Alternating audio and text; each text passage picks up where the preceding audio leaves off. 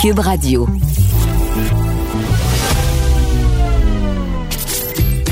Caroline Saint-Hilaire. Caroline Saint-Hilaire. Une animatrice pas comme les autres. Cube Radio. Bonjour, oui, ici Caroline Saint-Hilaire au micro de Cube Radio. J'espère que vous allez bien. Euh, merci d'être à ce rendez-vous hebdomadaire, euh, rendez-vous qui se veut un, rendez-vous, bon, courtois bien sûr, mais on veut aussi euh, être à la rencontre de la diversité des opinions. On veut rencontrer différentes personnes. On veut surtout prendre le temps. On le sait, on n'a pas toujours le temps d'aller au fond des choses. Et euh, donc, euh, on prend un peu de temps dans le cadre de ce balado. Et on veut aussi vous amener différentes opinions sur différents sujets. Et on commence tout de suite avec un débat. Alors, tel que promis, on vous a proposé euh, pour ce segment des débats. Euh, la semaine dernière, on en a eu un. Vous avez beaucoup aimé. Et cette semaine, on voulait en faire un autre entre le Parti conservateur et le Bloc québécois. Mais malheureusement, le Bloc québécois a refusé. Euh, ben, tant pis pour eux. il en demeure pas moins que on a un député du Parti conservateur, pardon, le député de Louis-Saint-Laurent, Gérard Deltel, qui a accepté. Bonjour, Monsieur Deltel. Bonjour. Merci d'être là euh, aujourd'hui. Euh, en fait, on voulait débattre de certains enjeux et comme je le disais, bon, le Bloc québécois a refusé. Alors, vous aurez 12 minutes de temps d'antenne, temps d'antenne juste à vous.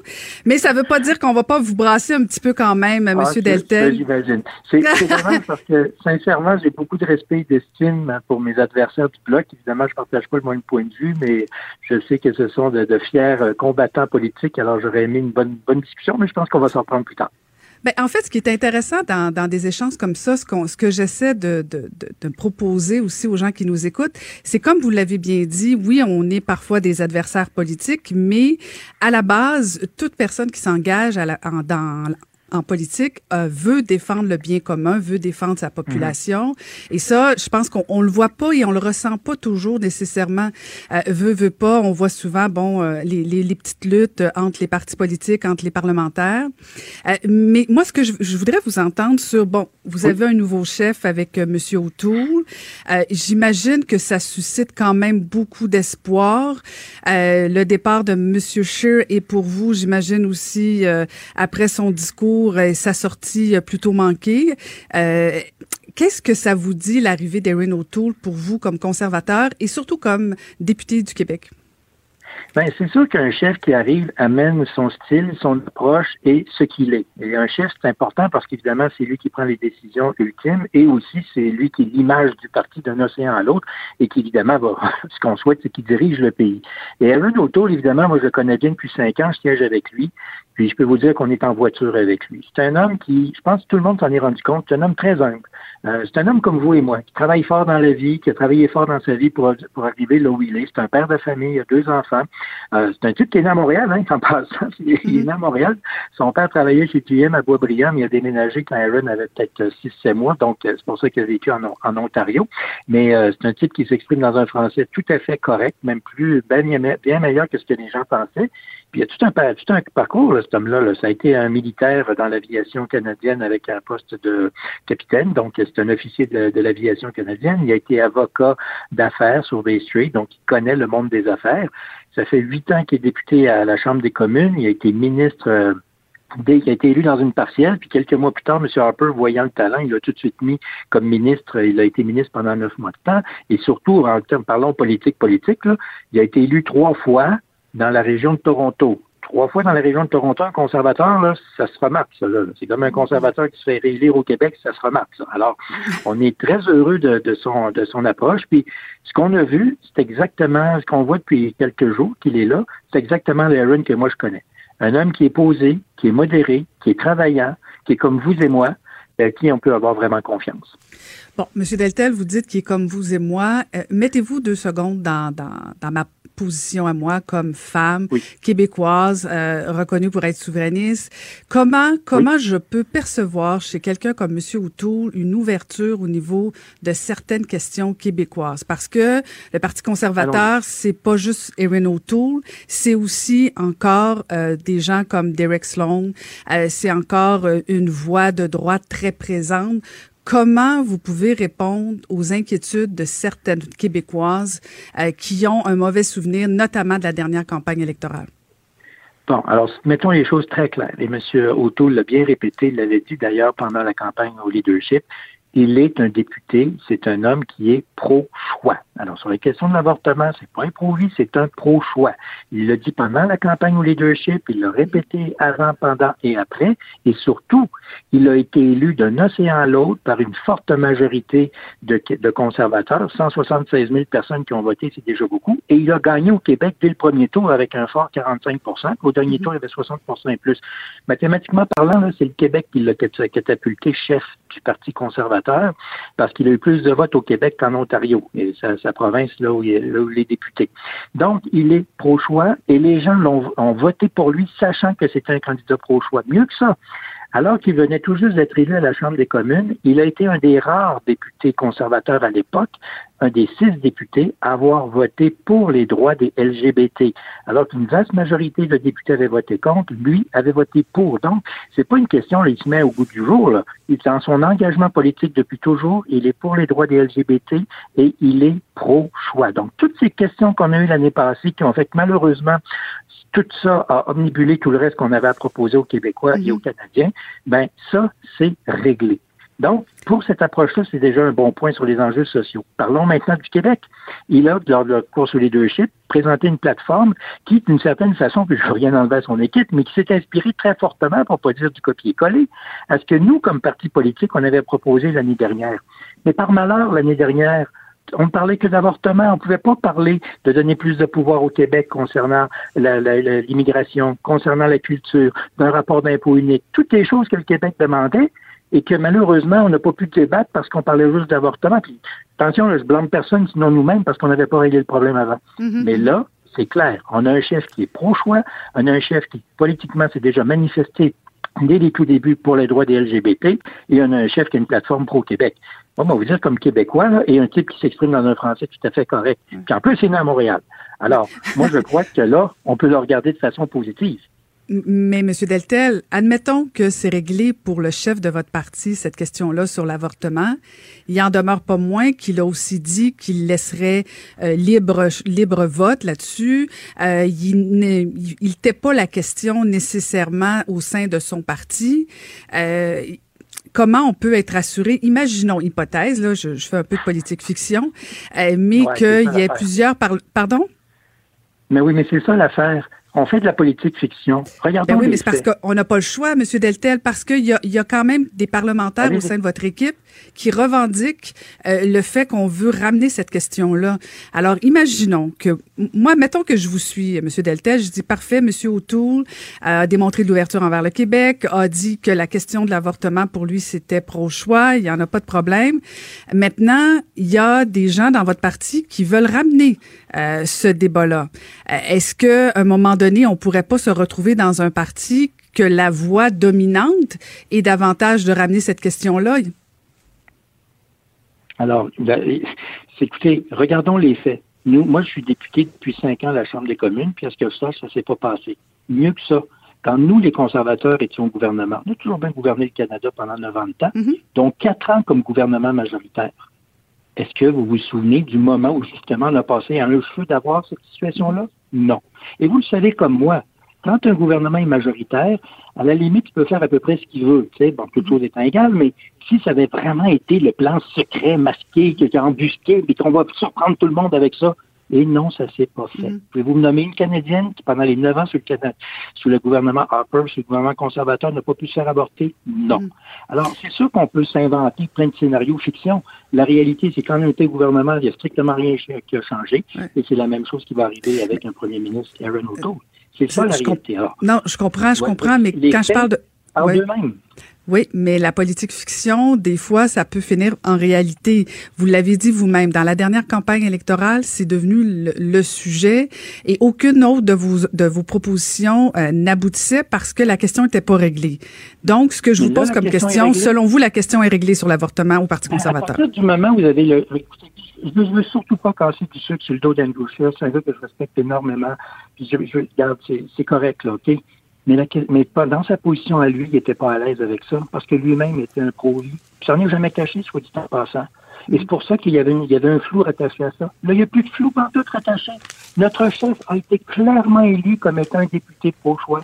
Notre chef a été clairement élu comme étant un député qui avait déjà manifesté ses votes positifs pour les LGBTQ. C'est une histoire du passé, ça. Regardons en avant. Et regardons en avant avec un chef qui est clairement identifié, qui a été élu par 176 000 Canadiens d'un océan à l'autre, sachant pertinemment que c'était un gars qui était du bord des LGBTQ, puis un gars qui était pro-choix. Alors, parlons maintenant des. Nous, nous allons faire une campagne qui va porter sur les enjeux qui touchent directement les Québécois. L'adversaire, les adversaires voudront peut-être évidemment amener ça sur le tapis, mais ça va faire chou blanc parce que notre mm-hmm. chef est très clair là-dessus.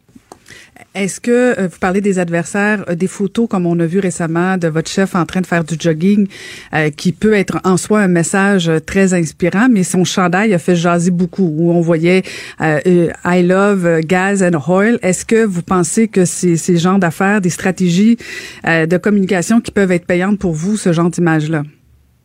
Mais vous savez, au moment où on se parle au Québec, il y a 50 000 personnes qui travaillent dans l'industrie de la pétrochimie.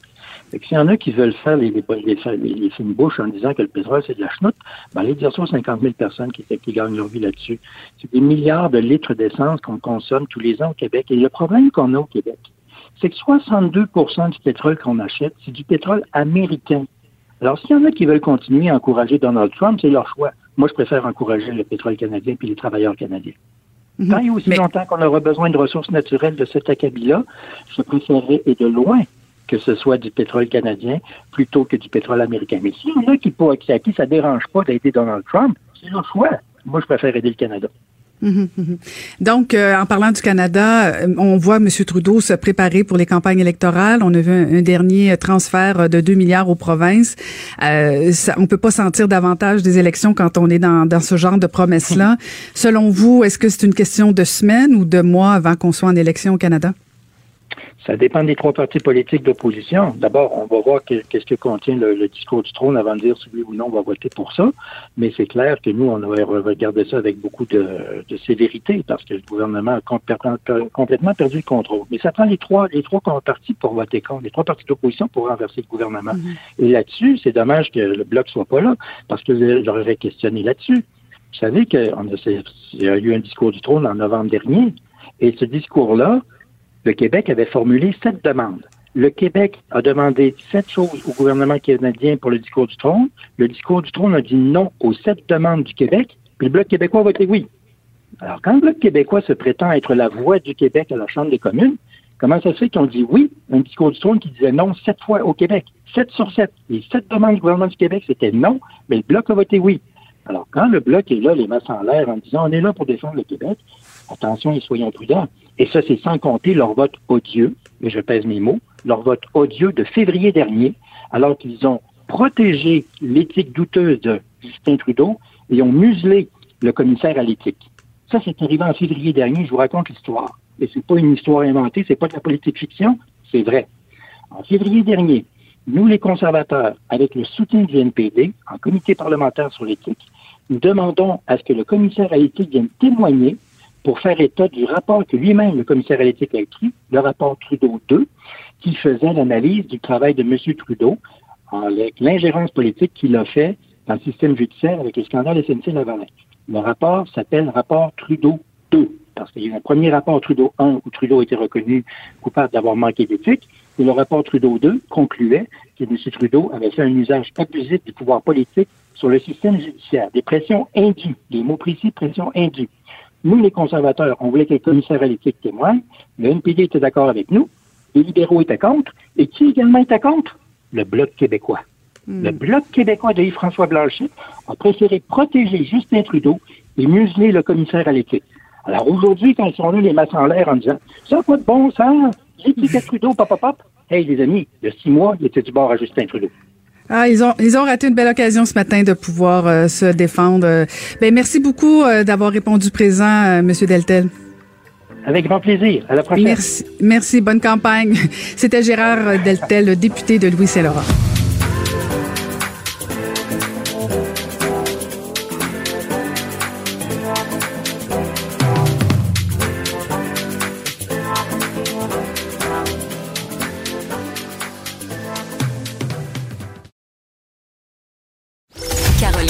Tout ce que vous avez manqué est disponible en balado sur l'application ou en ligne au cube.radio. Cube Radio. moi, je pense qu'on a l'intelligence artificielle, on a la médecine spécialisée. Éventuellement, quand on va régler l'accès aux données, on a les données de la RAMQ. Puis les données de la RAMQ, c'est une mine d'or. Je sais que c'est un sujet très controversé, puis je ne rentrerai pas là-dedans tout de suite. J'ai des vues très précises sur ça. Mais le jour où on peut se rendre confortable de donner accès à nos données de santé, aux compagnies pharma qui vont emmener dans les hôpitaux universitaires qui sont très performants, on a Mila à côté qui fait l'algorithme euh, Wimagia, c'est winner. Alors, la stratégie du gouvernement, c'est carrément de vouloir attirer les pharma, quelques pharma, de venir jouer dans notre plate-bande, profiter de ça, et je pense qu'on a une chance euh, incroyable d'y arriver. C'est euh, le ministre Pierre Fitzgibbon que vous entendez, le ministre de l'Économie, dans le cadre de l'étude des crédits euh, le 20 août dernier. On peut dire qu'il a lancé une bombe à cette commission. Euh, au-delà de, de, la maladresse politique, on va essayer de comprendre exactement ce que voulait dire le ministre Fitzgibbon. Et on va aller retrouver la directrice générale chez Bio-Québec, Annie Perrault. bonjour, Madame Perrault. Bonjour, Madame Saint-Hilaire. tout d'abord, pouvez-vous juste nous expliquer qu'est-ce que qu'est-ce que fait Bio-Québec pour comprendre exactement? Bien sûr. Alors, Bio-Québec, c'est le plus vaste réseau euh, des sciences de la vie au Québec. On représente en fait 125 entreprises, plus de 125 entreprises qui travaillent dans la recherche et le développement de médicaments, de thérapies, de vaccins. Donc, ce sont des biotech. Euh, nous représentons également ce qu'on appelle des organisations de recherche clinique, donc euh, des organisations ou de recherche contractuelle, des, des entreprises qui font de la recherche sur les patients euh, en phase clinique, un, deux ou trois. Ce sont les phases qui doivent être euh, avec lesquelles on doit travailler pour mettre au point un médicament, ou qui euh, font de la recherche contractuelle, par exemple, qui vont travailler sur la formulation d'un médicament ou d'une thérapie, ou qui vont travailler sur d'autres projets qui touchent la même molécule. Alors, finalement, nos entreprises sont dans, le, dans la recherche et le développement de médicaments, de thérapie et de vaccins. Donc, si je comprends bien ce que vous faites, Madame Perrault, vous avez assurément applaudi les propos du ministre Fitzgibbon, vous. Ben, écoutez, M. Fitzgibbon, euh, oui, absolument, dans le sens où je pense que M. Fitzgibbon a raison. Est-ce qu'il aurait pu le dire d'une autre manière? Je ne mettrai pas des mots dans sa bouche ce matin. Je pense qu'il aurait pu parler du dossier en l'approchant euh, comme étant euh, une base de données facilitante et importante pour la communauté de la recherche. Pas seulement les, les, les grosses pharma ou les pharmaceutiques, comme on mm-hmm, aime mm-hmm. euh, les, les dépeindre. La recherche, le développement de médicaments, de thérapie, ça ne se fait pas en silo. Il n'y a pas juste des grosses pharma. Il y a la recherche académique, là d'où ça part. Il y a la biotech qui va développer, qui va faire les phases les plus cruciales et qui qui, dure longtemps. Hein. S'il y a quelque chose qu'on a appris avec la pandémie et la COVID, c'est que la recherche et le développement de vaccins, de médicaments, ça se fait pas en criant ciseaux. Ça prend des années développer des médicaments et développer des bonnes thérapies ciblées. Alors, ça peut prendre 12 ans, 15 ans, 18 ans souvent. Donc, toutes ces phases-là, cette phase-là se fait par l'industrie de la biotechnologie. Euh, et puis, par la suite, les pharma euh, viennent euh, compléter ou souvent sont, ils peuvent être même depuis quelques années, elles sont là dans toutes les phases. parfois, elles sont là en amont, elles vont investir dans des projets de recherche. Parfois, elles, sont présentes dans certaines bibliothèques. Parfois, elles ne le sont pas, elles sont là à la fin.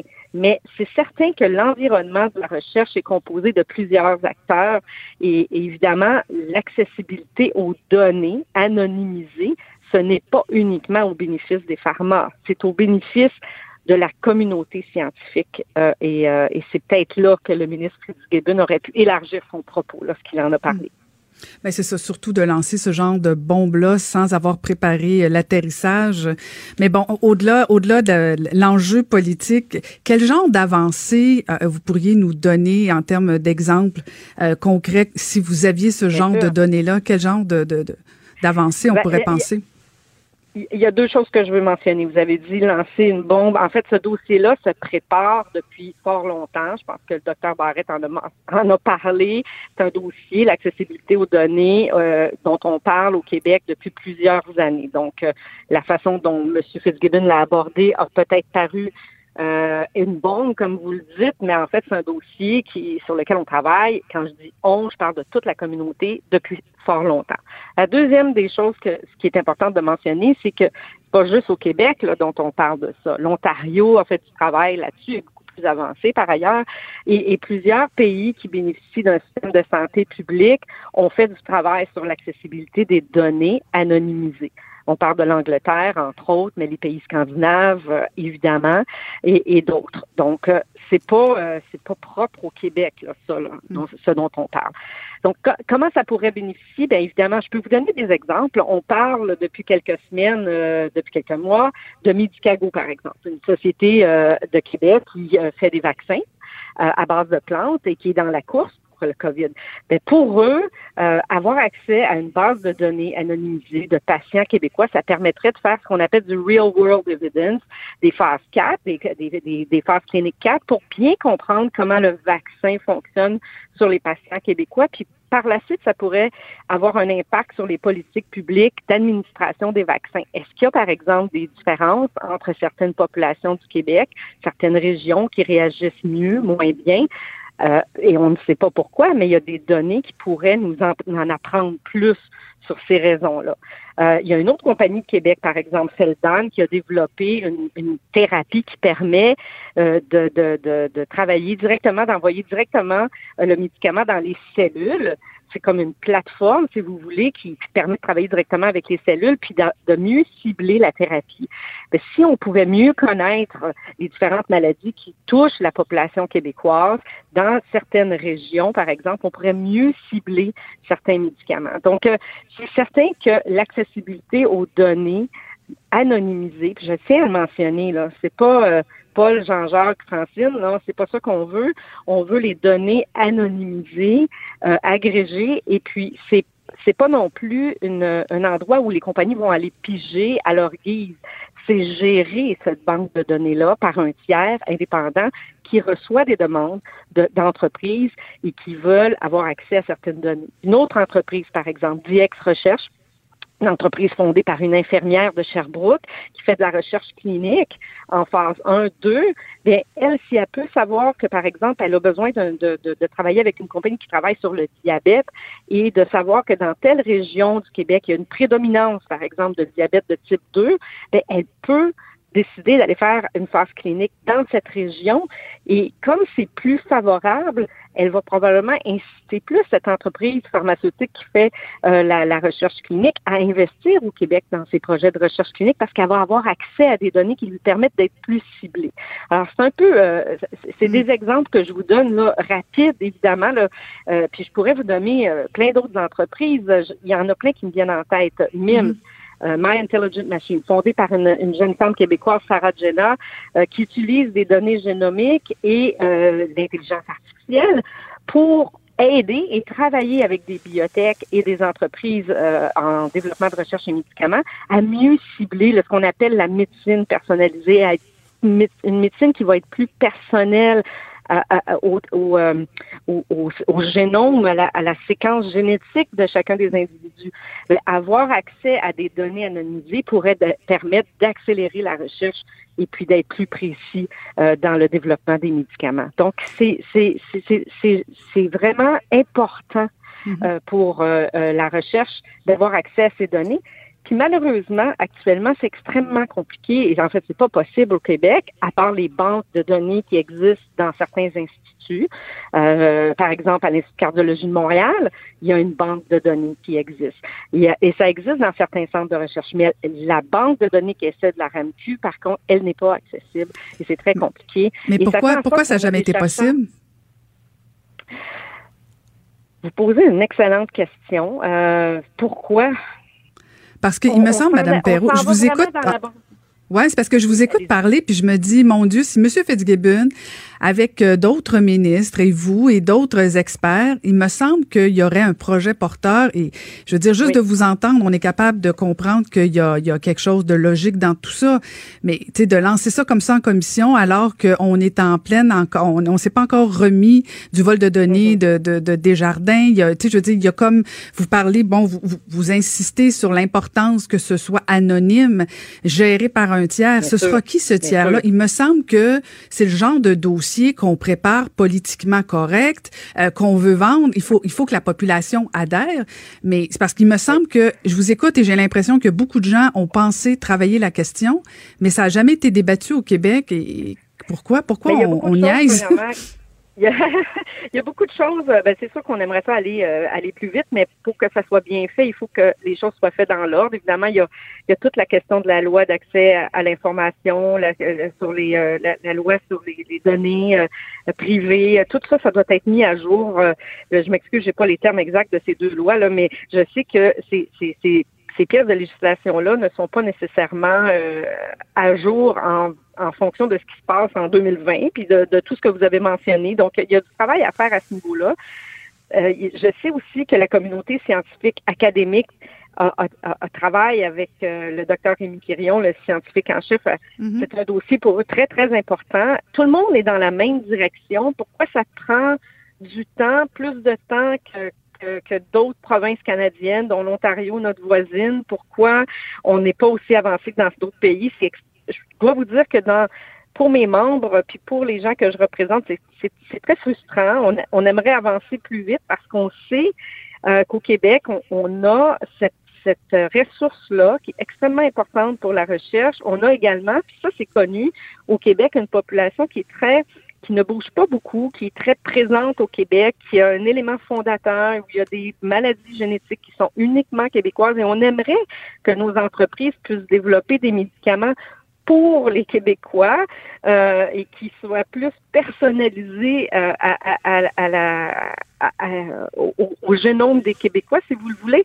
Euh, mais bon, on avance pas aussi vite qu'on l'aimerait. Effectivement, vous n'avez pas tort. Euh, la façon dont ça a été abordé en commission euh, ne permet peut-être pas d'avoir la discussion sérieuse que l'on devrait avoir. D'un autre côté, que vous, que vous portiez attention, que d'autres journalistes euh, y, portent attention maintenant, que nous sommes dans la, une, une, pandémie, la COVID, qui fait en sorte que la science est importante et puis peut-être plus regardée par la population, fait en sorte que euh, ben, c'est peut-être l'occasion de l'avoir finalement, ce débat-là, puis de, le tenir correctement, euh, de faire parler nos chercheurs québécois, euh, nos, entreprises québécoises qui, travaillent à développer des, des, médicaments et des thérapies. Puis je pense que je pense que si la population du Québec entend ces entreprises-là, puis comprend ce qu'elles veulent accomplir à travers ces données, je pense que moi, je suis confiante que les Québécois vont participer. La preuve, c'est que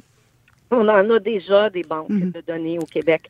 On parle de la RAMQ, là. le ministre a parlé de la RAMQ, mais ça existe déjà, des banques de données. Mhm. On a un projet, moi je suis également présidente du Conseil d'administration du Génome Québec. On a, on a une biobanque qui s'appelle Cartagène, dans laquelle des Québécois ont participé volontairement et dans laquelle les chercheurs peuvent actuellement aller chercher de l'information. Il y a également les patients de l'Institut de cardiologie de Montréal qui, alors, quand lorsque les médecins leur demandent, acceptent de donner leur euh, information, qui fait partie d'une banque de données à l'Institut qui est extrêmement importante. Les Québécois participent à la recherche, ils sont connus pour ça et, ils sont euh, sont favorables à ça. Je pense mm. qu'il s'agit juste de, de, de bien l'expliquer. Bien euh, Évidemment, ben, c'est trop facile politiquement de dire ben, on n'ira pas donner toutes nos données à, à, aux pharma. C'est pas ça, là. Mm-hmm. Il n'y a personne qui a parlé de ça. Puis il n'y a personne qui veut ça. En tout cas, dans mm-hmm. mon industrie, les gens que je représente, c'est pas ça qu'ils veulent. Mm-hmm. Alors, euh, voilà. C'est malheureusement tout le temps qu'on a, Mme Perrault, mais c'était franchement, franchement très, très intéressant. Merci d'avoir pris le temps de nous expliquer euh, l'autre côté de la médaille. Ben, merci de vous intéresser au sujet, Mme Saint-Hilaire. Merci beaucoup. Merci beaucoup. C'était Annie Perrault, directrice générale chez Bio-Québec.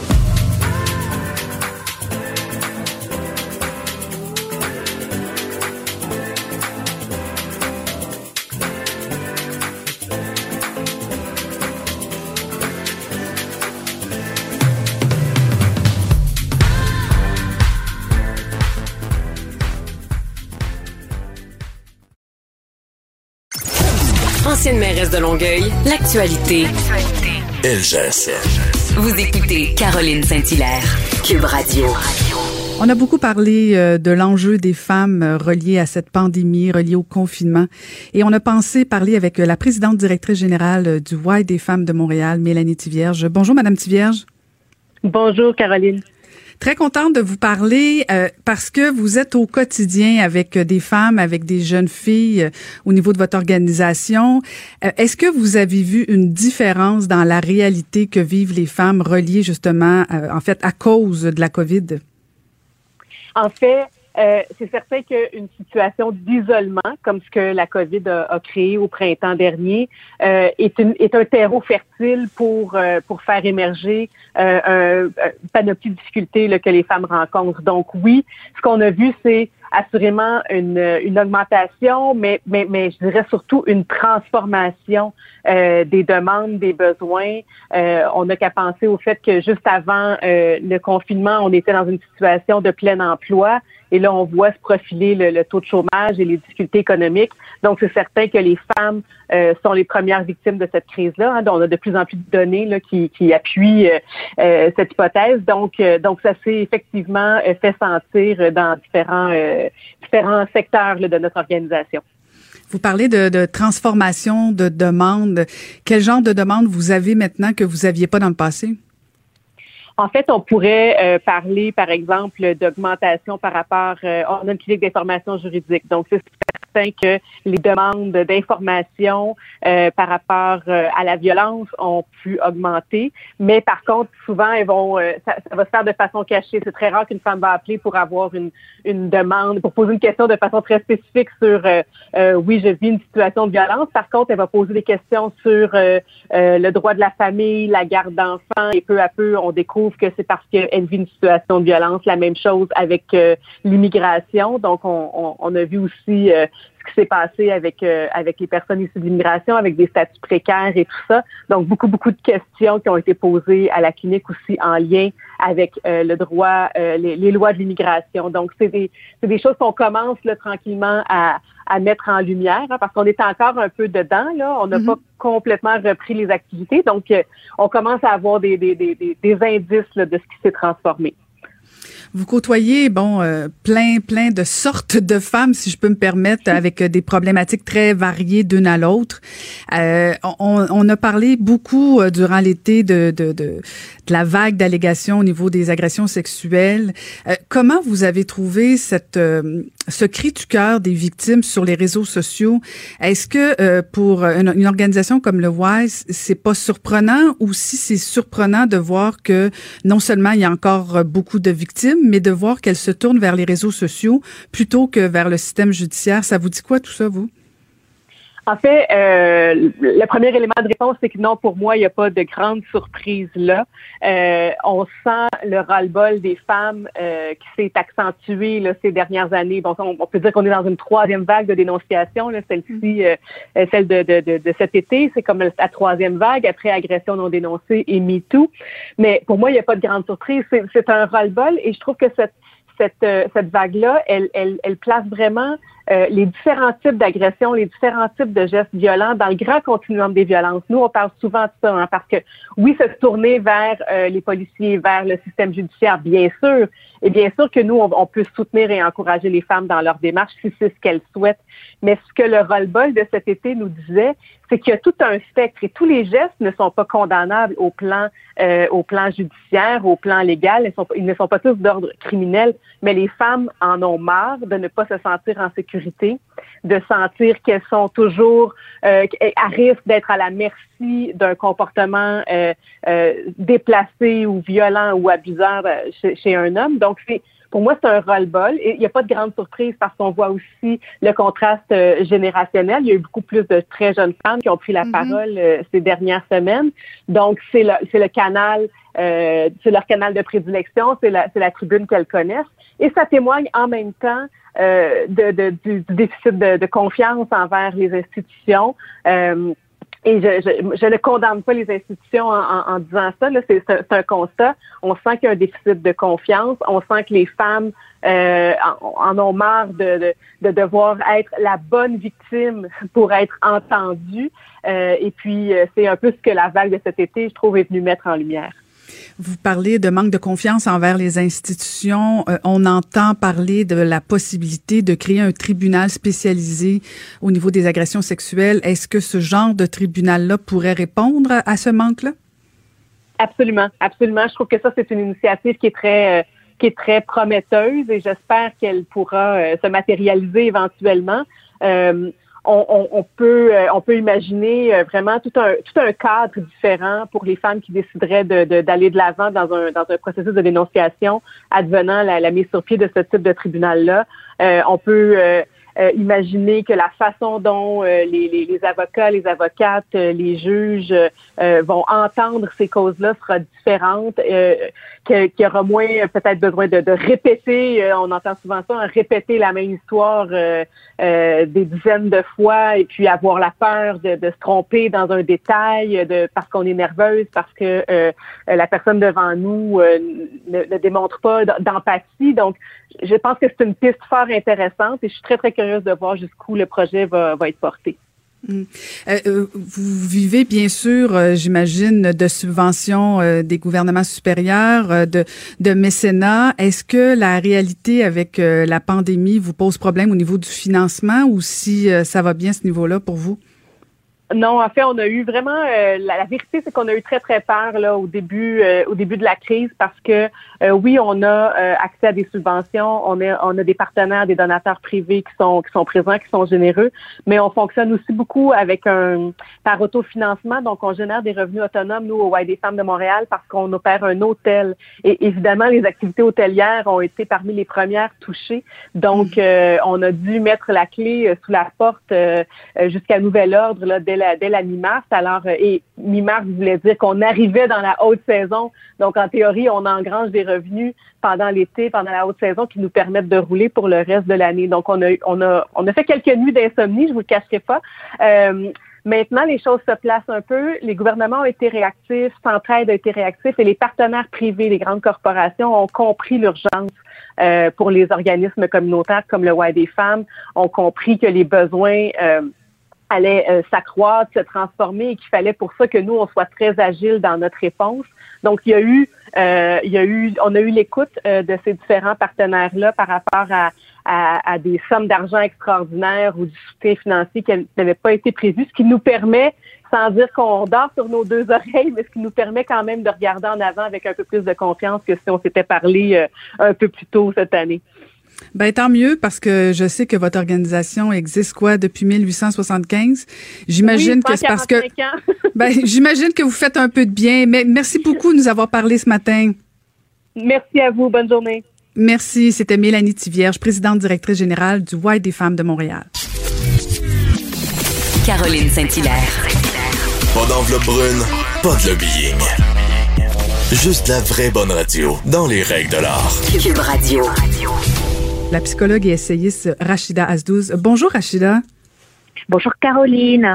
Alors très contente de vous parler aujourd'hui parce que euh, bon, bien sûr, on a beaucoup parlé euh, de, de, la fin des classes du printemps dernier où plusieurs étudiants ont pas vécu leur balle de finissant, ont pas vécu la transition. On sait que c'est des moments toujours importants et là il y en a d'autres euh, moments importants des rites de passage avec justement la rentrée scolaire, les parties, les initiations. Qu'est-ce que vous pouvez nous dire sur ces moments fort importants chez nos chez nos étudiants, nos enfants? Oui, alors en, gros, les rites de passage, avant de passer au rite de passage pour étudiants et jeunes, le rite de passage, c'est euh, on marque le seuil qu'on franchit. C'est vraiment le rituel du franchissement du seuil. C'est un seuil qu'on franchit dans le temps ou dans l'espace. Dans le temps, par exemple, le passage de l'enfance à l'adolescence, l'entrée, par exemple, au secondaire. C'est pour ça que c'est si important. Ou l'entrée à l'université, ou euh, la, la, la, la cérémonie de remise des diplômes on franchit le seuil de, vers la vie active. Donc c'est toujours un seuil que l'on franchit dans le temps ou dans l'espace. Euh, euh, quand on, on, peint une crémaillère, par exemple, eh bien, parce qu'on change de maison, on s'est acheté une nouvelle maison, eh bien, on a un rituel qui est la pendaison de crémaillère. Donc, c'est vraiment l'idée d'un seuil que l'on franchit. Ça peut être un seuil temporel ou spatial, ça peut être aussi un seuil euh, que je mets entre guillemets identitaire. Par exemple, euh, la fameuse cérémonie de d'enterrement de, vie de garçon ou de jeune fille. on passe de l'état de l'état ou de la condition de célibataire à la condition d'homme ou de femme mariée. Euh, la cérémonie de citoyenneté, pourquoi on ne se contente pas de délivrer un passeport aux gens, on, on fait une cérémonie parce qu'on passe d'un état ou d'une condition d'étranger à une condition de citoyen, citoyenne à part entière. Donc c'est ça que ça veut dire et ça existe dans toutes les sociétés. Vous savez, dans les sociétés dites traditionnelles, euh, il y avait les tatouages, le perçage, euh, qu'on a récupéré nous dans nos sociétés euh, occidentales, parfois en perdant de vue euh, le sens euh, de tout ça. Et je trouve intéressant les anthropologues qui ont beaucoup travaillé sur cette question des rites de passage. ils ont comparé le rite de passage ou les rituels ils, comparent les sociétés à une maison. Ils disent que dans une maison, une maison est divisée en chambres, en pièces, et il y a des couloirs.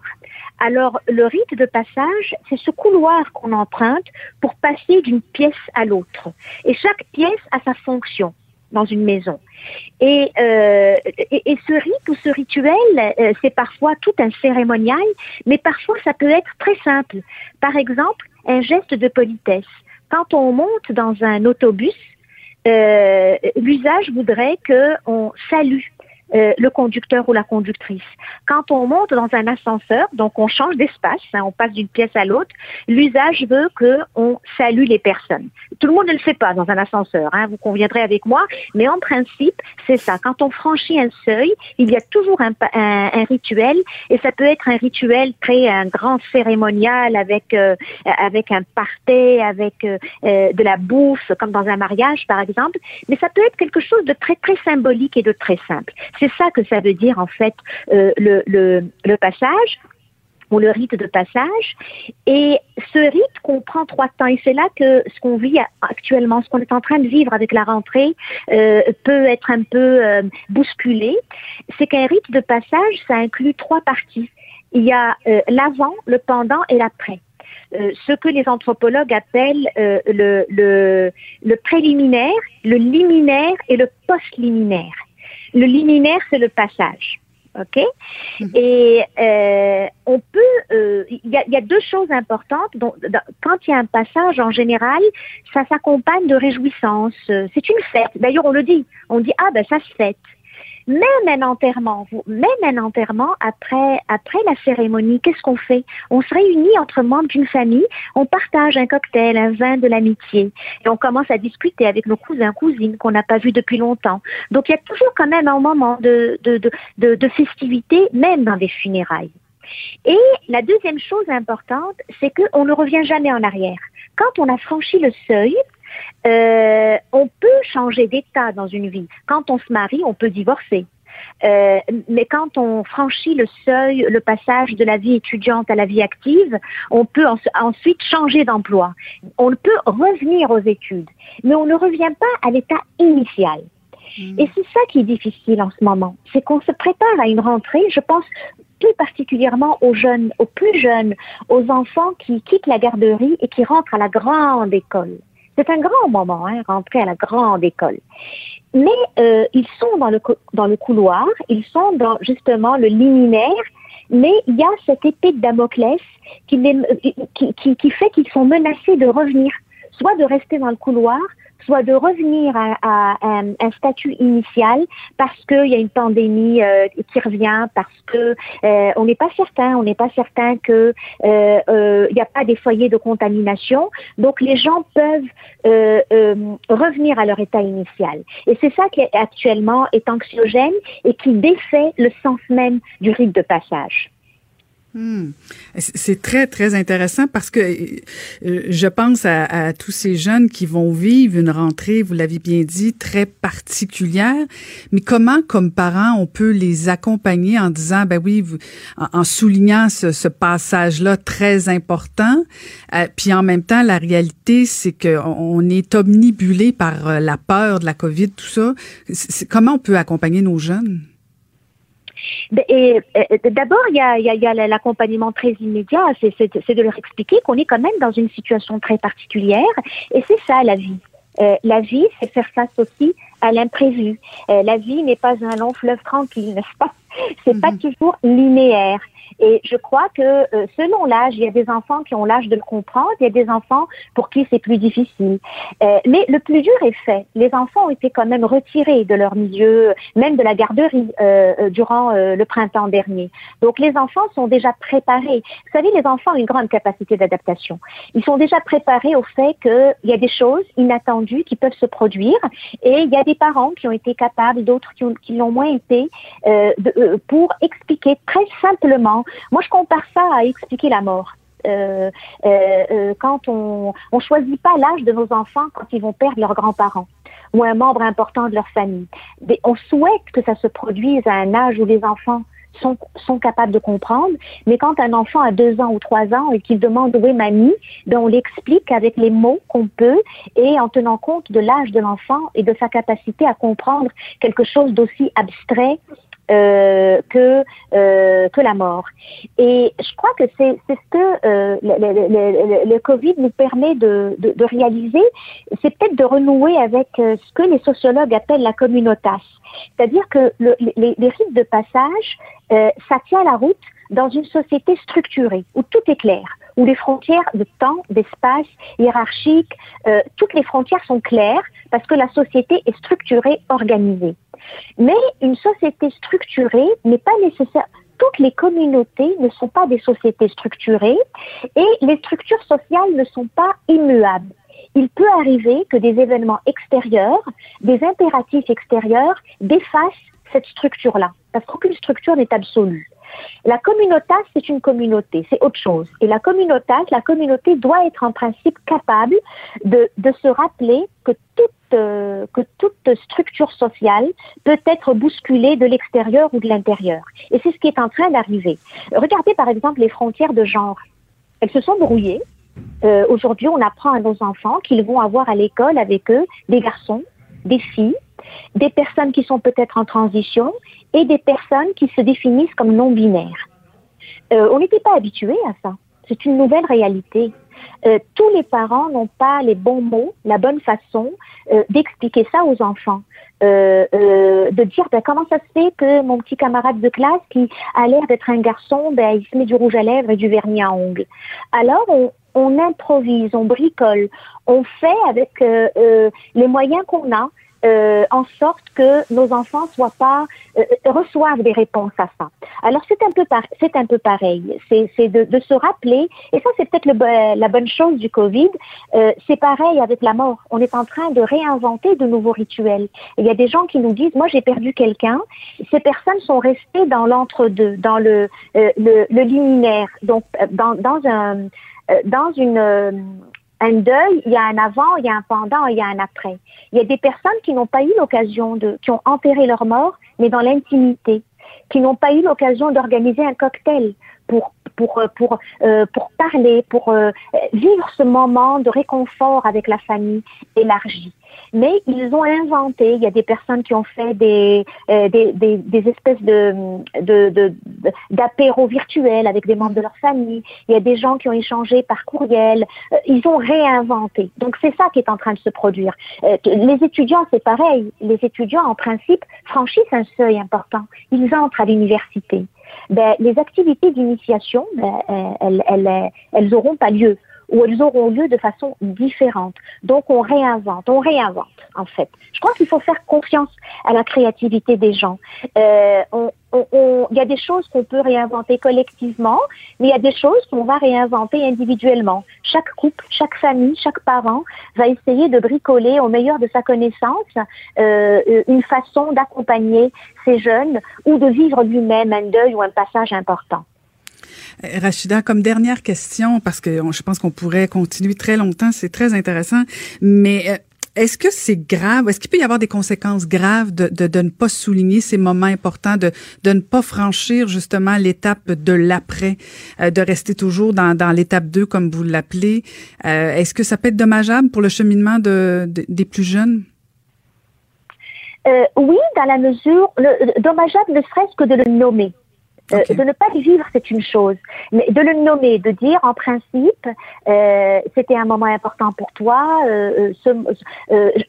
voilà comment ça aurait pu se passer, mais comme il y a un impératif de sécurité, de santé publique, et qu'on vit dans une communauté qu'il faut faire attention aux autres, eh ben, on va sacrifier cet aspect-là.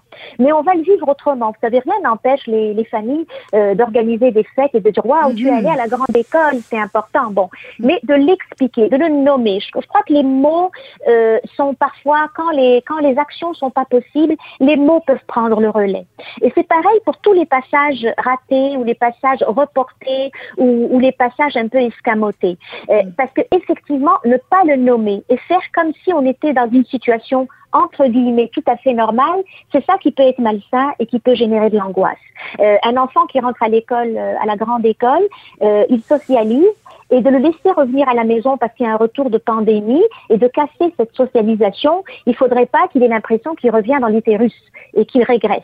Donc il faut l'aider à euh, à, à, à, vivre cette espèce de, euh, de temps suspendu. Donc les mots, les mots, les mots. Parler. Vaut mieux mal en parler avec les mauvais mots, avec des maladresses, de ne pas en parler. Sinon, effectivement, tout, rituel qui n'est pas vécu, euh, euh, c'est un, un moment de la vie qui euh, qui est escamoté. C'est vrai aussi pour les retraites, c'est vrai aussi pour beaucoup de choses actuellement qui sont euh, reportées ou qui sont vécues de manière beaucoup moins moins importante ou moins significative. Mais je pense que c'est important au moins de le reconnaître et de le nommer et de se bricoler des, des, des rituels de substitution. Sinon, regardez dans la société, pourquoi nos jeunes vont se faire tatouer, percer de manière parfois tout à fait sauvage euh, parce qu'ils sont en manque de rituels. Donc les rituels sont importants. Il faut les vivre, mais il n'y a pas une façon immuable et, euh, euh, unique de les vivre. On, peut, on peut les revisiter. Je pense que c'est le mot magique par les temps qui courent, revisiter. C'est très, très inspirant tout ça, de judicieux conseils. Merci beaucoup, Rachida. Merci, Caroline. À bientôt. À bientôt. C'était Rachida Azdouz, psychologue et essayiste. J'espère que notre émission vous a plu et moi je vous dis à la semaine prochaine. Je veux remercier à la régie Joanie Henry et à la recherche Marie-Pierre Caillé. Et c'était Caroline Saint-Hilaire et je vous dis à la semaine prochaine. Cube Radio.